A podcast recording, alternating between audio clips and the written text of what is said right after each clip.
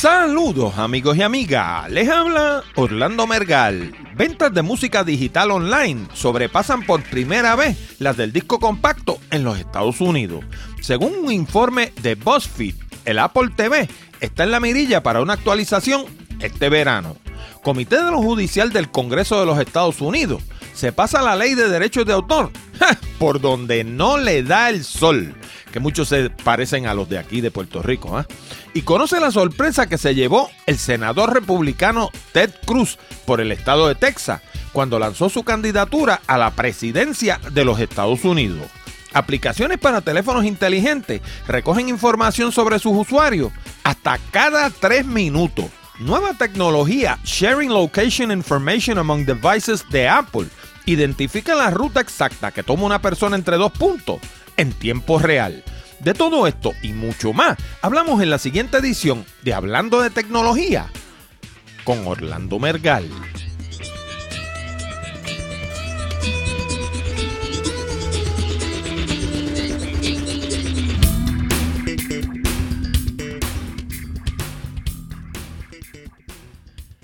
Saludos nuevamente, amigos y amigas, y bienvenidos al programa número 144 de Hablando de Tecnología con este que les habla, Orlando Mergal. Este programa llega a ti como una cortesía de Accurate Communications.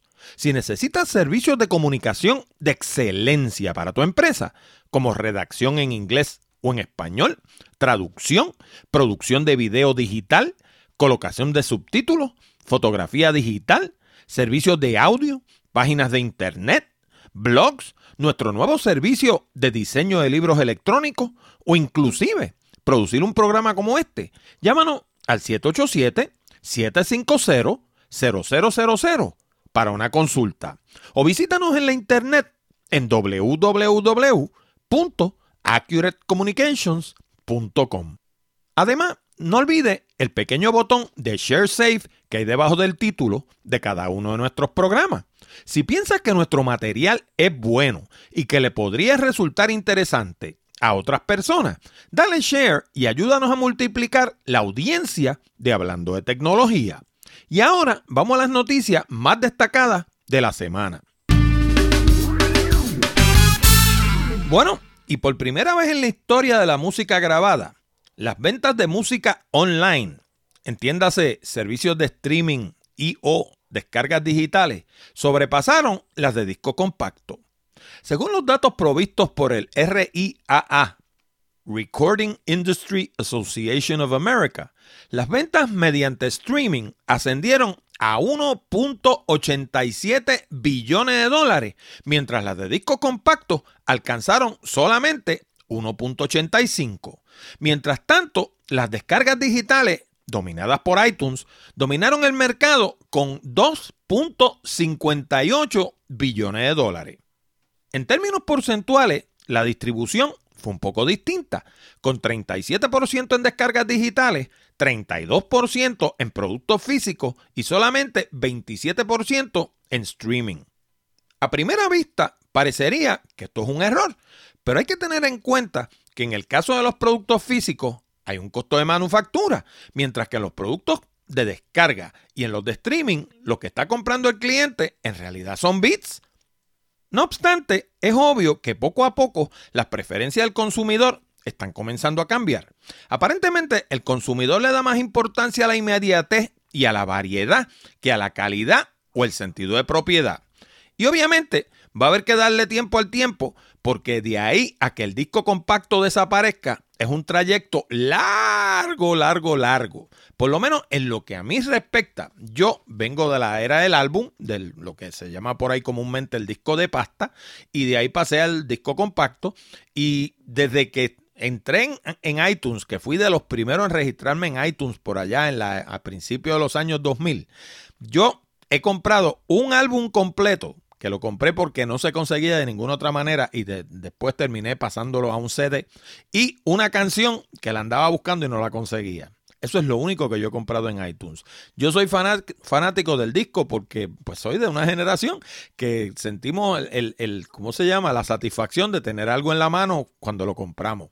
Realmente el problema que tiene la venta de disco electrónico o mediante descarga es que cuando uno compra algo, pues realmente no tiene nada en la mano. Es como si tú fueras a la tienda y le pagaras a la cajera y salieras de la tienda sin nada en la mano. Es una sensación súper extraña. Las generaciones de hoy en día, pues se han criado en ese ambiente y para ellos, pues es una cosa más normal. Pero mientras existan baby boomers sobre la faz de la Tierra, yo creo que el CD va a tener una larga vida. Aquellos de ustedes que quieran ver el artículo original, al igual que enlace a otra información de apoyo, vayan a la sección de enlace de hablando de tecnología.com diagonal 0144. Bueno, y aquellos de ustedes que lleven algún tiempo escuchando hablando de tecnología, recordarán que casi toda la semana yo les menciono un librito que yo escribí hace algún tiempo que se llama Los 101 consejos para el uso efectivo del teléfono.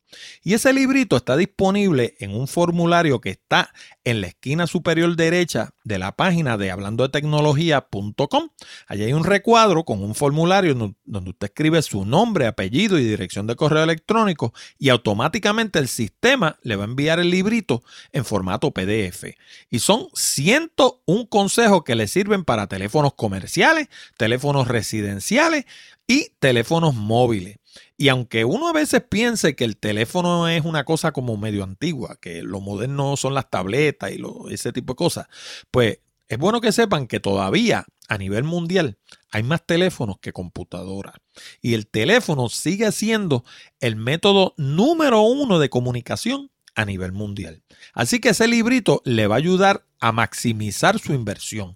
Pero ahora se lo hemos hecho más fácil todavía.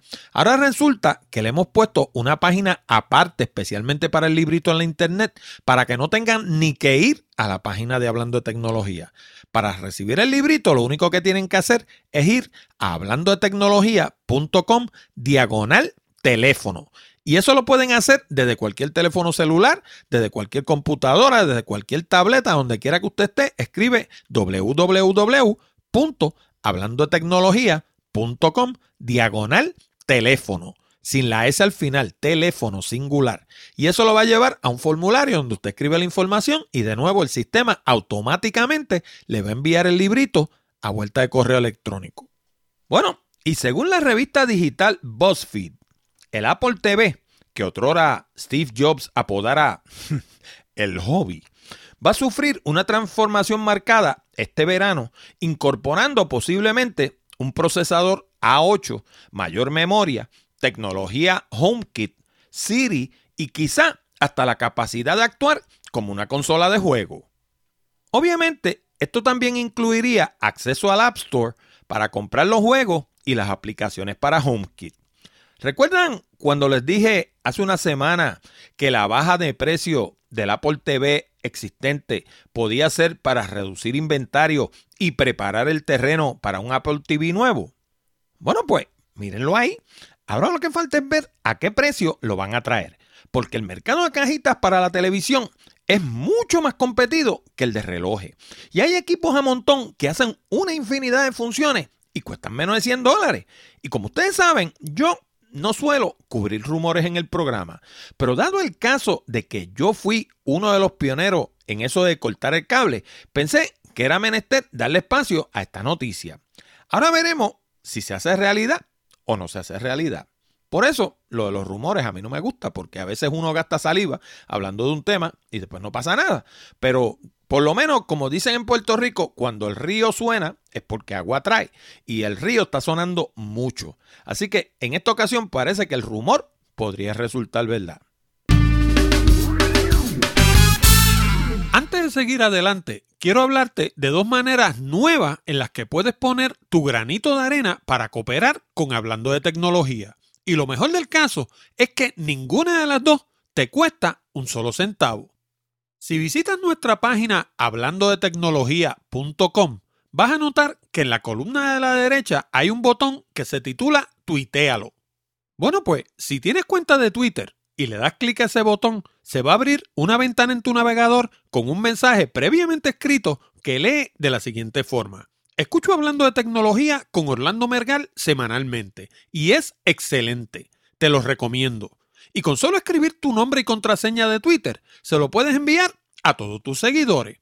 Ahí mismo en la página, si miras más abajo, vas a ver otro botón con el logo de Amazon. Eso es lo que se conoce como un botón de afiliado. Y lo que quiere decir es que si llegas hasta la página de Amazon a través de ese botón y compras algo, a mí me van a dar una pequeña comisión. Fuera de eso, desde tu punto de vista, lo demás va a ser lo mismo. No vas a pagar ni un solo centavo más, ni un solo centavo menos que si fueras directamente a la página de Amazon. Anda, dale clic.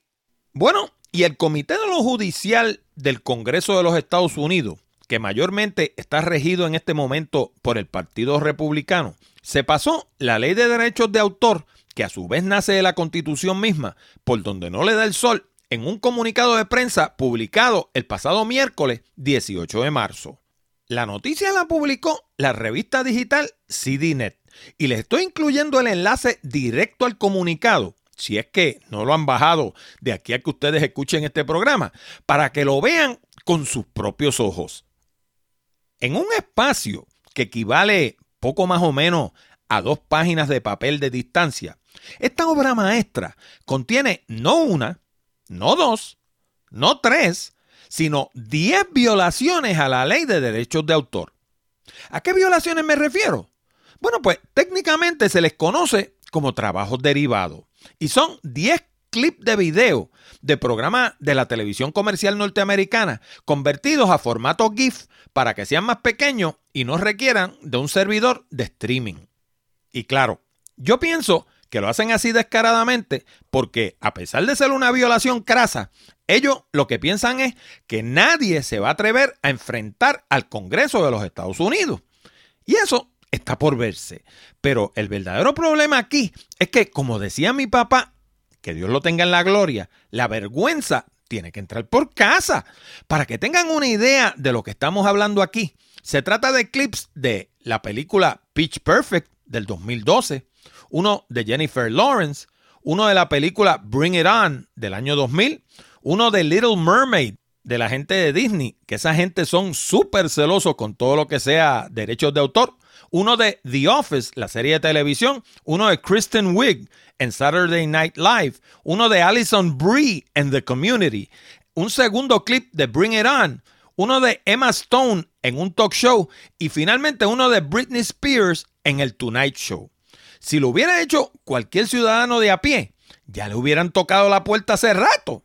Pero aquí lo que queda demostrado una vez más es lo que se decía en Animal Farm, que en los Estados Unidos todos somos iguales. Lo que pasa es que hay unos que son más iguales que otros. Bueno, y el senador republicano Ted Cruz, por el estado de Texas, y el candidato preferido del ala de ultraderecha de ese partido conocida como el Tea Party, se llevó la sorpresa de su vida cuando lanzó su candidatura a la presidencia de los Estados Unidos. Como hubiera hecho cualquier ciudadano común, Cruz visitó el dominio tedcruz.com esperando encontrar material promocional creado por su personal de apoyo. Y para su sorpresa, lo que encontró fue un mensaje de seis palabras que lee Support President Obama, Immigration Reform Now. Y aquellos de ustedes que escuchen este programa desde Puerto Rico recordarán que algo similar le sucedió a Luis Fortuño durante las elecciones del 2012. Y de hecho, todavía hoy en día, si uno visita luisfortuno.com, porque en la internet no se usa la ñ, lo que encuentra es una página de crítica de todo lo que hizo Luis Fortuño durante su gobernación. ¿Y cuál es la lección aquí? Pues la lección es que todo el mundo, sin excepción de personas, debe tratar de obtener su dominio en la internet. Y eso lo debe hacer con uno y dos apellidos. Y debe ser para ti para tu esposa o esposo si estás casado o casada y para tus hijos.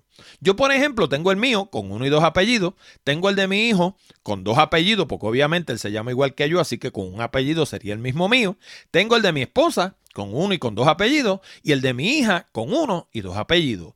¿Qué pasa? Mañana o pasado, o qué sé yo, de aquí a 10 años, el hijo mío decide estudiar, qué sé yo, para abogado, para ingeniero, lo que sea, y decide poner una oficina y le pone Orlando Mergal Molina, pues tiene orlandomergalmolina.com. Mi hija le quiere poner su nombre a una oficina porque ella es contadora, pues tiene su nombre y le puede poner su nombre.com. Y así por el estilo. Y además de eso, si algún día Dios los cuide y los proteja y le saque esas ideas de la cabeza, pero si algún día le da con entrar en política, también tienen su dominio con sus dos apellidos y con uno y lo pueden utilizar. Y esos dominios los pago yo. Y obviamente como la gente son medio descuidados con esas cosas, pues obviamente yo no le, conceder, no le concedería la propiedad del dominio, pero le concedo el uso. Puedes usarlo para lo que te dé la gana. Y, tiene su dominio ahí.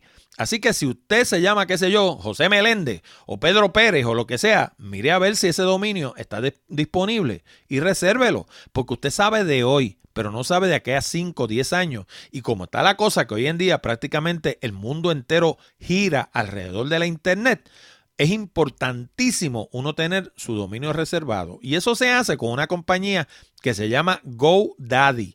Y si usted va a la parte de recursos de la página de hablando de tecnología.com, allí va a encontrar un enlace de afiliado donde, con, para, ser con, para hablarle con honestidad, me dan unos centavos porque lo que, me dan, lo que me dan no me da ni para tomarme un café. Pero cojo una comisión por cada persona que reserve un dominio en GoDaddy a través de mí. Así que si lo quiere hacer a través de la página nuestra para cooperar de, paso con el programa, pues bienvenido sea. Y una, un par de cosas adicionales que les quiero decir sobre los dominios. Primero que todo, los dominios son baratos. Un dominio lo que cuesta es eh, alrededor de entre 8 y 11 dólares al año. Al año, no al mes, al año. Así que si usted no puede sacar 10 dólares al año para usted saber que usted tiene reservado su nombre en la internet, pues allá usted. Pero yo por lo menos tengo los míos reservados. Y lo segundo es que nadie lo puede usar para hacerle daño. Porque en el caso, por ejemplo, de Ted Cruz, en el caso de Luis Fortuño, lo que hicieron fue montarle una página que es contraria a todas sus posturas. O sea que básicamente están usando ese dominio para hacerle daño. Y si usted tiene una página de internet, como es el caso mío, que tengo varias páginas de internet, también lo puede apuntar hacia una página de internet existente. Por ejemplo, mi página de accuratecommunications.com, que es mi página principal, ahí es que están todos los servicios que yo ofrezco. Si usted escribe orlandomergal.com, va a parar a accuratecommunications.com o sea que ese dominio, aparte de yo tenerlo reservado, que nadie lo puede coger, también lo tengo apuntándose a mi página de internet, así que le saco algún beneficio, ¿no? En el caso del senador Cruz, el dominio de tedcruz.com pertenece a un abogado especializado en bienes raíces de Arizona que lo usó para su negocio por unos años y ahora lo usa para hacer sentir su oposición a las posturas del senador de Texas. Así que el pobre senador se ha tenido que conformar con un triste .org. Y eso es importante porque por regla general cuando la gente busca en la internet lo que busca es lo que sea .com. Por ejemplo, yo le he producido varios libros a varios clientes míos para la biblioteca de Kindle de Amazon. Y lo que he hecho es que en todos los casos le he puesto el título del libro .com. Por ejemplo, hay uno que se llama La Condesa se confiesa. Pues si usted quiere llegar a la página de La Condesa se confiesa, pues escribe La Condesa se confiesa y así por el estilo. Y lo va a llevar directamente a la página en Amazon donde se vende ese libro. ¿Y por qué lo hacemos así? Porque sabemos que por regla general cuando la gente busca lo que sea en la internet, lo que hace es que le engancha un .com a la parte de atrás. No le engancha un .org ni un .net, le enganchan un .com. Así que ese es el dominio que vale dinero. Y ese es el dominio, por eso es que yo le digo que debe reservar usted con uno y dos apellidos para usted y todo su grupo familiar. Bien amigos, y como hemos mencionado en los últimos programas, eh, estamos trabajando en un concepto nuevo, un servicio nuevo, que es la producción de libros electrónicos. En Accurate Communications, que es mi negocio, hemos trabajado por años produciendo publicaciones en papel y también publicaciones para la Internet. Eh, todo tipo de trabajo como blogs y podcasts y páginas de Internet, landing pages, squeeze pages, todo ese tipo de servicios, pues nosotros lo hacemos, ¿verdad? Y pues recientemente hemos empezado a trabajar también en los libros para el Kindle de Amazon. Y aquellos de ustedes que quieran ver algunos de los trabajos que hemos estado haciendo, pues pueden visitar la página de accuratecommunications.com. Eh, aquellos de ustedes que tengan dificultad con el idioma inglés, pues cuando lleguen allí se va a encontrar de frente precisamente con una página en inglés. Pero a la extrema derecha arriba hay una banderita británica que dice English y si ustedes tocan ahí, justo debajo van a ver una que dice español. Y si ustedes tocan ahí, la página entera cambia al español. Entonces, bajo el tercer menú, que es el que dice servicio, va a encontrar el tercer inciso que dice producción de libros electrónicos. Allí les explica todo lo que tiene que ver con la producción de libros electrónicos y van a encontrar distintos libros de muestra, los cuales cada uno de ellos está entrelazado al libro en Amazon directamente. Así que le permite ver cómo los colocamos en Amazon, la información que le incluimos, o sea, todo el servicio completo, porque nosotros se lo hacemos todo.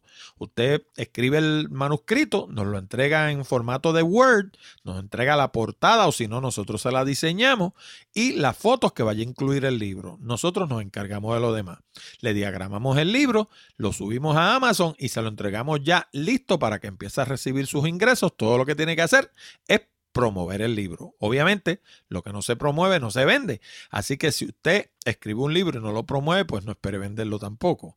Pero nosotros nos encargamos de todo lo demás. Le entregamos un libro que funciona a la perfección con el Kindle de Amazon. Eh, todos los features que ofrece el Kindle, como poder eh, cambiar el tamaño de la letra, eh, todo el asunto del índice activo al principio, que usted toca cualquiera de los segmentos del índice y lo pasa a esa sección en el libro, el hecho de que puede subrayar los libros, puede hacer anotaciones. Todos los features que ofrece el Kindle están incluidos en los libros que nosotros producimos.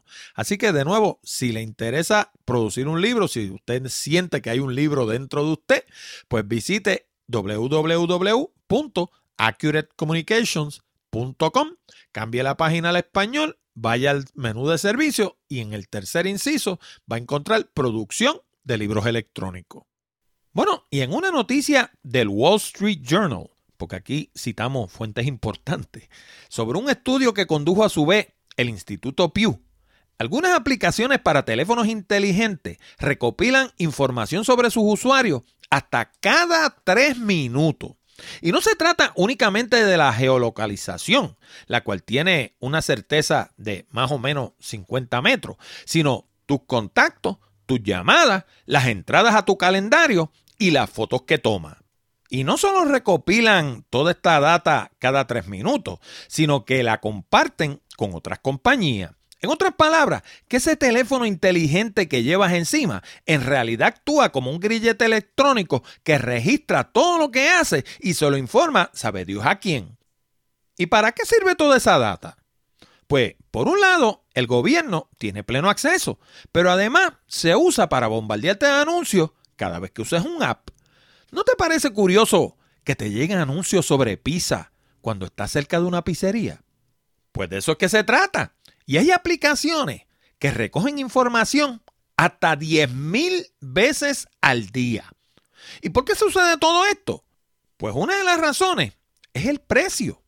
En la medida en que los fabricantes tienen que ofrecer cada vez más y más a precios más y más bajito, no le queda otra que vender la información que obtienen de cada uno de sus usuarios. De hecho, hace un par de semanas estuvimos hablando de Superfish en las computadoras Lenovo y lo que sucede ahí es básicamente lo mismo. Vienen equipadas con un spyware instalado en la máquina que lo que hace es recoger información sobre sus usuarios y eh, redirigirse a terceros para que la agreguen y la utilicen, sabe Dios con qué propósito. Y Claro, mucho de esto se puede apagar o puedes instalarle aplicaciones a tu aparato que garanticen la privacidad, pero la mayoría de la gente no lo sabe. Por lo tanto, no saben cómo. Y el hecho de hacerlo hace que muchas aplicaciones dejen de ser atractivas para el usuario. Así que a la larga el problema se convierte en una especie de mal necesario. Por eso es que en las películas detectivescas vemos que cuando alguien quiere desaparecer por completo, no usa tarjetas de crédito ni teléfonos celulares. Y para aquellos de ustedes que sean estudiosos de estas cosas, les estoy incluyendo una excelente charla dictada por el licenciado Steve Rambam titulada Privacy is dead. Get over it. Como siempre, la encuentran en hablando de tecnología.com, diagonal 0144. Y de hecho, quiero recordarles que aquellos de ustedes que quieran cooperar con el programa sin invertir un solo centavo, lo único que tienen que hacer es visitar la página de hablando de tecnología.com y los anuncios que ven en la columna de la derecha son anuncios de afiliado. Principalmente ahí tenemos a la gente de Bluehost para hosting para páginas de internet, tenemos a la gente de BH que es, en mi opinión, el Toys R de los fotógrafos, la juguetería de los fotógrafos. Lo que quiera usted encontrar que tenga que ver con fotografía, en BH lo tienen y entregan a todo el planeta. Y, por supuesto, la gente de Amazon, donde puede comprar prácticamente de todo. Y de nuevo, si le da clic a ese anuncio que hay ahí de Amazon, va a ir directamente a la página de Amazon. Lo que compre, sea lo que sea, le va a costar exactamente lo mismo. La única diferencia es que a nosotros nos van a dar una pequeña comisión porque ellos van a saber que usted viene de hablando de tecnología. Y miren qué curiosa esta última noticia que amarra perfectamente con la que acabamos de comentar del Wall Street Journal. Ustedes han oído de la función de Find My Friends en el iPhone, que nos permite encontrar a otros miembros de la familia que tengan iPhone también. Pues ahora Apple acaba de recibir aprobación para una patente de lo más cute llamada Sharing Location Information Among Devices. ¿Y qué hace esta nueva tecnología? Pues nos permite trazar la ruta que tomó una persona entre un punto y el otro. ¿Y qué posible uso podría tener información como esta para Apple o para cualquier otra compañía que se dedique al campo del mercadeo? ¿Usted no le parece curioso una aplicación que trace la ruta exacta que, que, usted toma, digamos, todos los días para el trabajo o todos los días para, qué sé yo, para el gimnasio, si usted está haciendo ejercicio. Oiga, una vez yo sepa eso, yo sé exactamente los anuncios que le tengo que colocar y en el momento exacto, porque una vez yo extrapole esa información por seis meses o tres meses o lo que sea, yo sé a qué hora usted pasa por ese sitio todos los días, porque lo que tengo que sacar es un promedio. Y voy a descubrir que usted, digamos, si usted entra a trabajar a las 8 de la mañana, pues usted circula esa ruta todos los días, digamos, entre seis y media y siete y media de la mañana para llegar un par de minutos antes de la oficina, no llegar rajando las 8, ¿no? Eh, pues más o menos entre 6 y media y 7 y media usted va a transitar esa ruta. Pues ya yo sé por dónde usted pasa, sé a qué hora usted pasa y sé exactamente lo que yo le tengo que promover. Inclusive si lo quisiera usar con fines eh, malévolos, también lo podía hacer. Pero obviamente en este mundo de las computadoras, hasta el momento, hasta el momento, ninguna de estas compañías se ha descubierto que estén en, ese tipo de transacción. Con, con los fines que lo utilizan es únicamente con fines de mercadeo. Pero le da un poder inmenso. ¿Y qué usted me dice de las agencias de gobierno? Por ejemplo, si quisieran este, seguirle el paso a terroristas o a, gente que anden en malos pasos. ¿No le parece a usted que sería interesante para ellos saber exactamente por dónde usted pasa y a qué hora usted pasa? Y por supuesto, esta tecnología utiliza de forma combinada la red de satélite GPS, la red celular, las redes de Wi-Fi y hasta el Bluetooth para localizar a la persona con una precisión impresionante. Y claro, Apple dice que no debemos preocuparnos por la privacidad porque esto es algo que tiene que activar el usuario. Pero como vimos hace un rato, basta con que varias aplicaciones comiencen a incorporar esta tecnología y ofrecerle bondades adicionales, entre comillas, al usuario, para que la mayoría de la gente sencillamente la deje encendida permanentemente. En la patente, Apple menciona que la tecnología podría usarse para seres humanos, animales o hasta para robots lo cual presupone que serviría para encontrar desde mascotas perdidas o robadas hasta drones que se salgan de su perímetro de control. Así que ahí lo tienen, una oncita menos de privacidad. El que tenga duda de que la privacidad está muerta, que vea el documental que le mencioné hace un ratito. Privacy is dead. Get over it. Bueno, y esta semana eh, el programa llega hasta aquí porque como todos los años durante los últimos 20 años. Eh, mañana empieza el Festival de Jazz de Henneken y nosotros ya estamos, como quien dice, en jazz mode. Ya tenemos la cabeza puesta en el festival y estamos preparándonos para estar allí mañana. El jueves, que es mañana, 26 de marzo, todo comienza con Julito Alvarado y su jazz group a las 8 de la noche, seguido de Millo Torres y el Planeta Jazz. El viernes la cosa arranca con el saxofonista puertorriqueño David Sánchez y su quinteto, seguido de el bajista también puertorriqueño Eddie Gómez y su cuarteto, y finalizando la noche con un grupo llamado Volcán, que incluye entre sus integrantes al baterista Horacio El Negro Hernández, el legendario percusionista puertorriqueño Giovanni Hidalgo y el pianista cubano Gonzalo Rubalcaba. El sábado la cosa arranca con Larry Monroe y su grupo. Y Larry Monroe es un músico de muchos años de experiencia que además fue integrante de la facultad de la Universidad de Berkeley, que ha sido una de las instituciones que ha apoyado el festival a lo largo de su trayectoria. Luego de eso, la noche sigue con Michelle Camilo y su trío, que esta vez no tiene un trío, tiene un sexteto. Y termina la noche con Abraham Laboriel, el bajista mexicano, y su grupo Open Hands. El domingo la cosa arranca caliente con Eddie Palmieri y el Afro-Caribbean Jazz Septet. Luego de eso viene Giovanni Tomaso con Consonanti Quartet.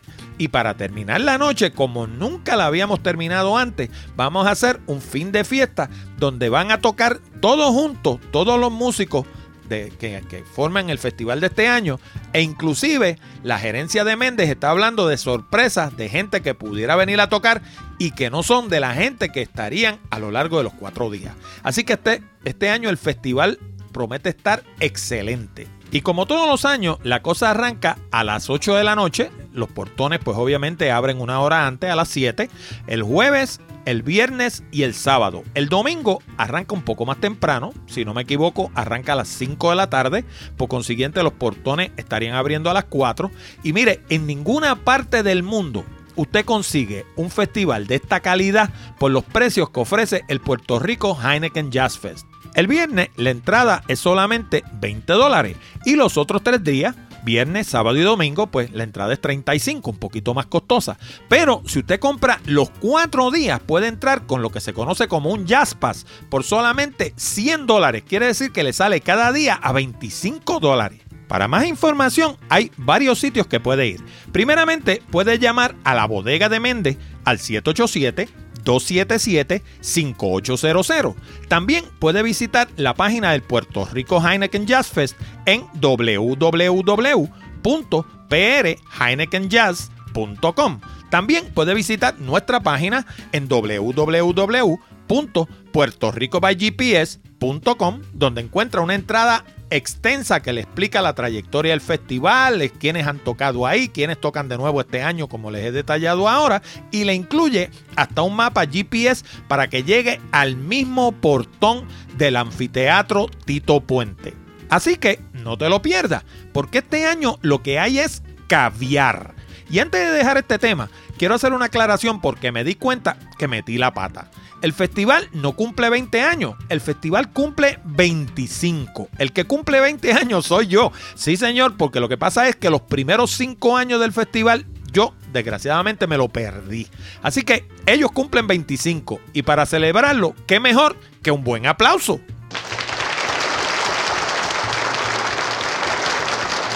Bueno amigos y amigas, con esto llegamos al final de esta edición de Hablando de Tecnología con Orlando Mergal. Recuerda que puedes enviar tus preguntas, comentarios y sugerencias a la dirección de correo electrónico contacto arroba hablando de tecnología.com o llamar al 787-664-7494, extensión 086 y dejarnos un mensaje grabado. También te recuerdo que este programa llega a ti como una cortesía de Accurate Communications. Si necesitas servicios de comunicación de excelencia para tu empresa, como redacción en inglés o en español, traducción, producción de video digital, colocación de subtítulos, fotografía digital, servicios de audio, páginas de internet, blogs, nuestro nuevo servicio de diseño de libros electrónicos o inclusive producir un programa como este. Llámanos al 787-750-0000 para una consulta o visítanos en la internet en www.accuratecommunications.com. Además, te exhorto a visitar nuestras otras propiedades en la internet como nuestro blog Picadillo, donde encuentras casi 300 entradas sobre negocios, comunicación, tecnología y otros temas de interés. Encuéntralo en www.picadilloblog.com. También te invito a visitar El Mundo de los Negocios, donde entrevistamos a hombres y mujeres exitosos para beneficio de estudiantes y otros empresarios que estén comenzando. Encuéntralo en www.elmundodelosnegocios.com. Y si te gusta viajar, no te pierdas Puerto Rico by GPS, donde encuentras fotos, información, audio, video y mapas con coordenadas GPS para llegar a sobre 100 lugares hermosos en todo Puerto Rico. Encuéntralo en www.puertoricobygps.com. Te habló Orlando Mergal. Con esto me despido hasta la próxima semana cuando discutiremos más temas interesantes del mundo de la tecnología. Hasta la próxima, amigos.